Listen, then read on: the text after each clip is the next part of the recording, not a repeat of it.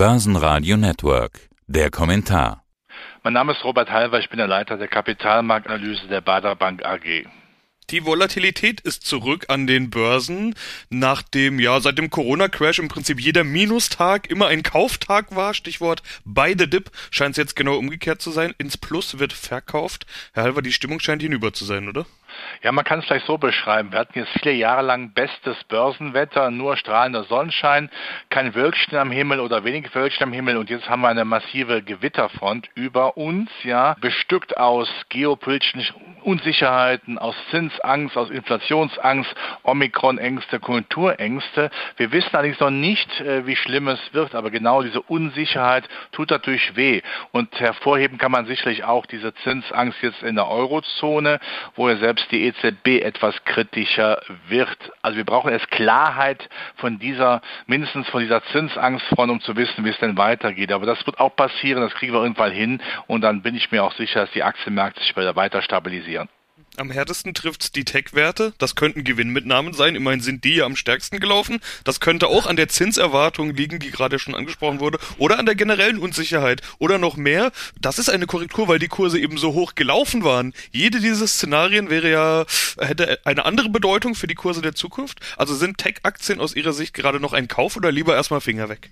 Man muss da unterscheiden zwischen Spreu und Weizen. Also gibt es natürlich dann die Aktien, die haben kein vernünftiges Geschäftsmodell mehr, insbesondere dann, wenn die Corona-Krise Omikron sich im Laufe des Jahres, was mir absehbar ist, nicht mehr so schlecht und schlimm darstellt. Dann braucht man also diese berühmten Stay-at-Home-Aktien nicht mehr.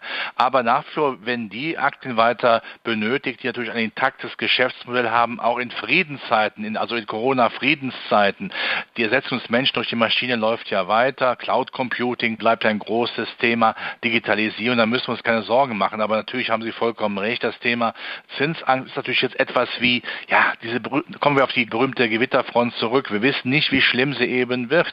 Und ich glaube auch, das Ereignis ist weniger schlimm als die Angst vor dem Ereignis, der Zinserhöhungsangst. Denn wir dürfen nach wie vor, auch wenn es langweilig ist aus meinem Munde, immer wieder darauf verweisen, wir sind weltweit überschuldet. Europa muss zusammengehalten werden. Also eine klare Bund Bundesbank ähnliche Zinserhöhungspolitik, die kann es gar nicht geben. Wenn die Märkte das begriffen haben, wenn da die mehr Sicherheit reinkommt, dann wird man auch wieder eher stabile Aktienmärkte sehen.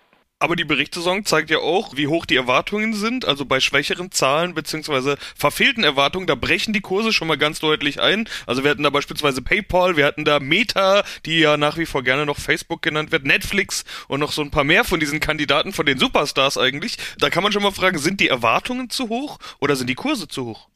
Ja, die Insel der Glückseligkeit ist nicht mehr so groß. Man könnte sagen, da hat der Klimawandel eingesetzt, das Wasser steigt. Auf Meta bezogen, also früher Facebook, stellen wir fest, dass der Datenschutz eine große Rolle spielt. Man kommt nicht mehr so an die Daten der Kunden ran, die man dann wunderbar auch auf der Wettbewerbsebene äh, Marketingzwecken ausnutzen kann. Das meinte ich eben mit einem intakten Geschäftsmodell. Das ist so intakt nicht mehr. Facebook wird nicht verschwinden, die sind nach wie vor sehr wichtig, aber diese Spitzen, diese Euphorie, die ist nicht mehr da Vielleicht kann man es so vergleichen, also wie in einer jungen Beziehung, da ist man natürlich hoffnungslos verliebt. Im Alter weiß man, der Lack ist immer mal ein bisschen mehr ab. Äh, dann ist man zwar froh, dass man sich hat, aber die letzte Liebe ist vielleicht nicht mehr. Und so muss man es auch mit Facebook sehen oder mit Meta sehen. Andere, die dann aber durchaus positiv berichtet haben, das haben wir ja auch gesehen, Microsoft zum Beispiel, die werden dann auch belohnt. Also es hat viel von diesem Märchen Aschenputtel, die Guten ins Depöchen, die Schlechten ins Kröpfchen. Jetzt haben wir neuerdings aber auch Zyklika und beispielsweise den DAX fallen sehen. Das liegt wohl dann am Euro. Jetzt haben wir ja doch EZB-Zinsanhebungsfantasien, so will ich es vielleicht mal nennen, bevor wir über die EZB reden. Muss man jetzt auch mit Druck auf DAX, Autobauer, BASF und Co. rechnen? Ja, wir haben natürlich gerade für Deutschland noch das andere Problem Ukraine. Da denkt man, ist die Energiesicherheit noch gewährleistet. Dann erlauben wir uns im Augenblick in, in Deutschland ja eigentlich das Abschalten von Atommeilern, Kohlekraftwerken, Gas wollen wir auch nicht mehr haben, Öl ist sowieso eklig.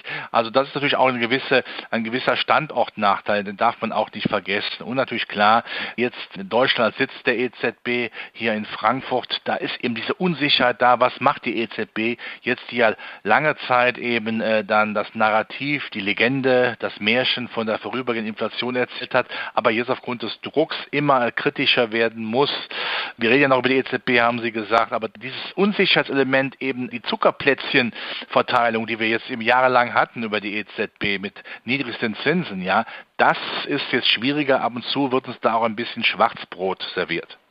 Ja, sowohl bei FED als auch bei EZB wird uns momentan ja eigentlich gar nichts serviert. Die Notenbanken halten uns im Dunkeln. Wir wissen nicht, wann, wie oft, wie hoch die FED die Zinsen anheben wird. Die meisten sind sich einig, es wird passieren. Ich habe auch schon Stimmen gehört, die gesagt haben, verbal, also rein mit Worten kann man da vieles irgendwie ankündigen. Was tatsächlich kommt, muss erst noch gezeigt werden. Andere erwarten bis zu sieben Anhebungen, also auf jeder Sitzung, dass die Zinsen angehoben werden. Bei der EZB wissen wir sogar noch weniger. Also da wird jetzt auch gemunkelt, es könnte was kommen, aber wir wissen einfach nichts. Also könnte es sein, dass die Ruhe dann einkehrt oder die Gewitterfront, wie ihr Beispiel war, oder ihr Bild war, sich auflöst, wenn die Katze aus dem Sack ist? Ja, die Katze muss aus dem Sack sein. Also Notenbanken können aufgrund der Überschuldung Europa zusammenhalten, Finanzierung, Klimaschutz, Digitalisierung, Infrastruktur ja gar nicht so strikt bin, das weiß man eben. Von daher macht man diese berühmte Konjunkturdatenabhängigkeit. Wir schauen mal, was kommt. Und ich gehe davon aus, dass die Inflation zwar absolut hoch bleibt, aber relativ an Angstfaktor verliert, weil einfach mehr produziert wird, die Rohstoffe verfügbarer werden. Wir werden auch sehen, dass wir Ende des Jahres, da bin ich mir sicher, auch selbst bei Halbleitern von einer zunehmenden zunehmenden Schwämme sprechen werden, weil im Augenblick ja wie bekloppt produziert wird. Das nimmt natürlich der Inflation im Vorjahresvergleich etwas ab und kann die Notenbanken dann, das können die Notenbanken dann als Alibi gut nutzen nach dem Motto, was wollt ihr, es kommt doch langsam runter. Dennoch wird auch die FED was machen, was machen müssen. Sie hat aber, das kann auch positiv natürlich betrachtet werden, sich offen lassen, wie strikt sie wird. Wie gesagt, ich bin der Meinung, es wird am Ende nicht so strikt sein, weil die Inflation nicht erreicht wird. Also die Zinsen werden drunter bleiben und die Liquiditätsabschöpfung, ja, ich würde mal sagen, das ist vergleichbar mit einem Swimmingpool, wo dann bisher zehn Meter Wasserstand äh, zu beobachten war. Dann haben wir demnächst nur noch neun Meter, aber unter uns gesagt, ersaufen wollen wir trotzdem, wenn wir nicht Schwimmer wären. Und so muss man es eben auch betrachten. Hier ist eben die Kraft der Worte ich nenne es mal Verbalerotik auch sehr wichtig, dass man sagt, ja, liebe Finanzmarktteilnehmer, haltet euch mal ein bisschen zurück, die Zinsen könnten dann hochgehen. Das ist auch diese moralische Überzeugung, weil im Endeffekt die Realität anders aussieht. Amerika, das ja überschuldet ist, das kann man ja kaum noch in Worte fassen, kann eben hier keine strikte Stabilitätspolitik machen. Also muss man es mehr mit Buhai machen, mit Verbalerotik, mit auf die Trommel schlagen, aber wohl wissend, ja, der Trommelschlag in der Realität wird so nicht ankommen können. Mir hat kürzlich ein Fondsmanager gesagt, dass aus seiner Sicht die eigentliche Unruhe gar nicht aus diesen Zinsfantasien kommt, sondern aus dem Ukraine-Konflikt, der ja gerade auch schon angeklungen ist, dass der Markt diese Gefahr vielleicht sogar unterschätzt. Äh, auf der anderen Seite sagt man ja auch immer, politische Börsen haben kurze Beine und in der Vergangenheit hat Krieg, das Wort, das man ja gerade tunlichst versucht zu vermeiden, an den Börsen trotzdem nicht so sehr zu Verwerfungen gesorgt. Also könnte es diesmal anders sein? Und ich will betonen, ich frage jetzt nur nach der Börse, also nicht nach menschlichen Leid, Unglück und so weiter, was natürlich zu vermeiden sein muss und was Krieg für alle Seiten immer bedeutet, sondern mal rein diese rationelle Börsensicht, die die Börse ja nun mal bedient. Könnte ein Krieg in der Ukraine, also ein Krieg in Europa, so deutlich muss man es ja sagen, hätte das tatsächlich Folgen für die Kurse bei uns? Ja, auf jeden Fall, weil damit dann sofort auch die Energieversorgung betroffen ist. Also gäbe es einen Krieg, muss der Westen ja reagieren, alleine schon aus Gesichtswahrung. Wenn man dann sagt, okay, ist halt so, das kopfnickend hinnimmt, vielleicht mit einer UNO-Sondersitzung, wo man dann Empörungsbeauftragte aus den USA und Europa auftreten lässt, die es ja unverschämt finden und unmöglich finden. Aber wenn dann in der Tat nichts folgt, das geht nicht. Das heißt, man muss dann überlegen, ob man SWIFT-Abkommen für die russischen Banken, ob man das aussetzt. Und man wird sagen müssen, nee, wir nehmen kein russisches Gas mehr ab was natürlich auch bedeutet, damit schneiden wir uns durch das eigene Fleisch, dass die Energiesicherheit nicht mehr gewährleistet ist, denn so schnell können wir keinen Ersatz herkriegen. Äh, andere aus den Niederlanden und so weiter, die haben ja andere Abnehmer. Das wird schwierig sein. Also da haben wir dann schon durchaus auch eine fundamentale Beeinträchtigung des Konjunkturgeschehens. Natürlich muss man weiterhin sagen, auf beiden Seiten gibt es genügend schlaue Menschen. Herr Putin weiß natürlich auch, dass er über eine gewisse Grenze nicht hinausgeben kann. Der Westen muss aber auch sicherlich so geschlossen geschlossen auftreten, er sagt, pass mal auf, bis hier nicht weiter, um dieses Gleichgewicht des Schreckens ist nicht im Sinne eines weltweiten Atomkriegs ja droht, aber dass man sagt, wir tun es gegenseitig dann aber, wenn es passiert, wenn der Konflikt eskaliert, so weh, dass beide Seiten leiden. Das kann man ja verhindern. Allerdings muss man einwenden, Gesichtswahrung ist sehr wichtig auf beiden Seiten und man muss aufpassen, dass wir den Konflikt nicht zu weit treiben, dass also eine Seite, wenn sie dann zurückgeht, konziliant ist, dann einen Gesichtsverlust hat. Das wird schwierig werden. Das heißt, dem Putin muss man irgendwas anbieten, das ist ganz klar, aber Putin muss er akzeptieren, kein Schritt weiter auf ukrainisches Gebiet. Das geht dann eben nicht zur Gesamtlage, also aus der Anlegersicht, sollte man dann jetzt eigentlich lieber nicht voll investiert sein? Die Risiken, dass es irgendwo runterrasselt, sind ja doch groß. Auf der anderen Seite jetzt drauf zu warten, zu sagen, ich verkaufe alles, um dann günstiger wieder einzusteigen, da sind wir bei der alten Timing-Thematik. Da hat man ja dann das Risiko, dass der Markt davonläuft. Richtig, also ich meine, das ist ja die alte Frage, die kennen wir beide seit, ich sag mal, seitdem wir quasi äh, geboren sind.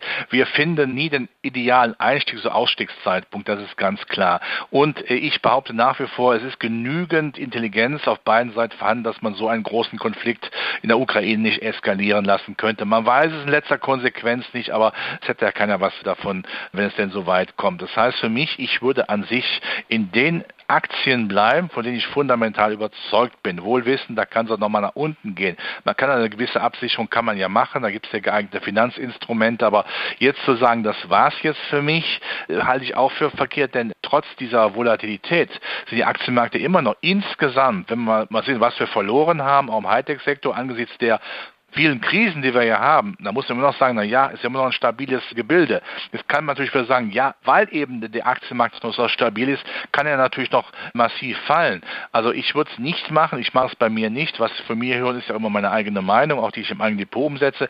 Ich würde mich absichern, ja, aber ich würde nicht großartig verkaufen und was bleibt, sind immer dann regelmäßige Neuinvestitionen in den Aktien, die man liebt sozusagen, man sagt, das stimmt doch an sich fundamental alles, wenn die dann runterkommen sollten und natürlich auf jeden Fall, was man machen sollte, bevor man nichts macht, ist wissen Sie, was kommt, sind die regelmäßigen Ansparpläne in Fonds oder ETFs. Ja, Herr Alber, soweit erstmal vielen Dank. Bitte sehr. Börsenradio Network AG. Das Börsenradio.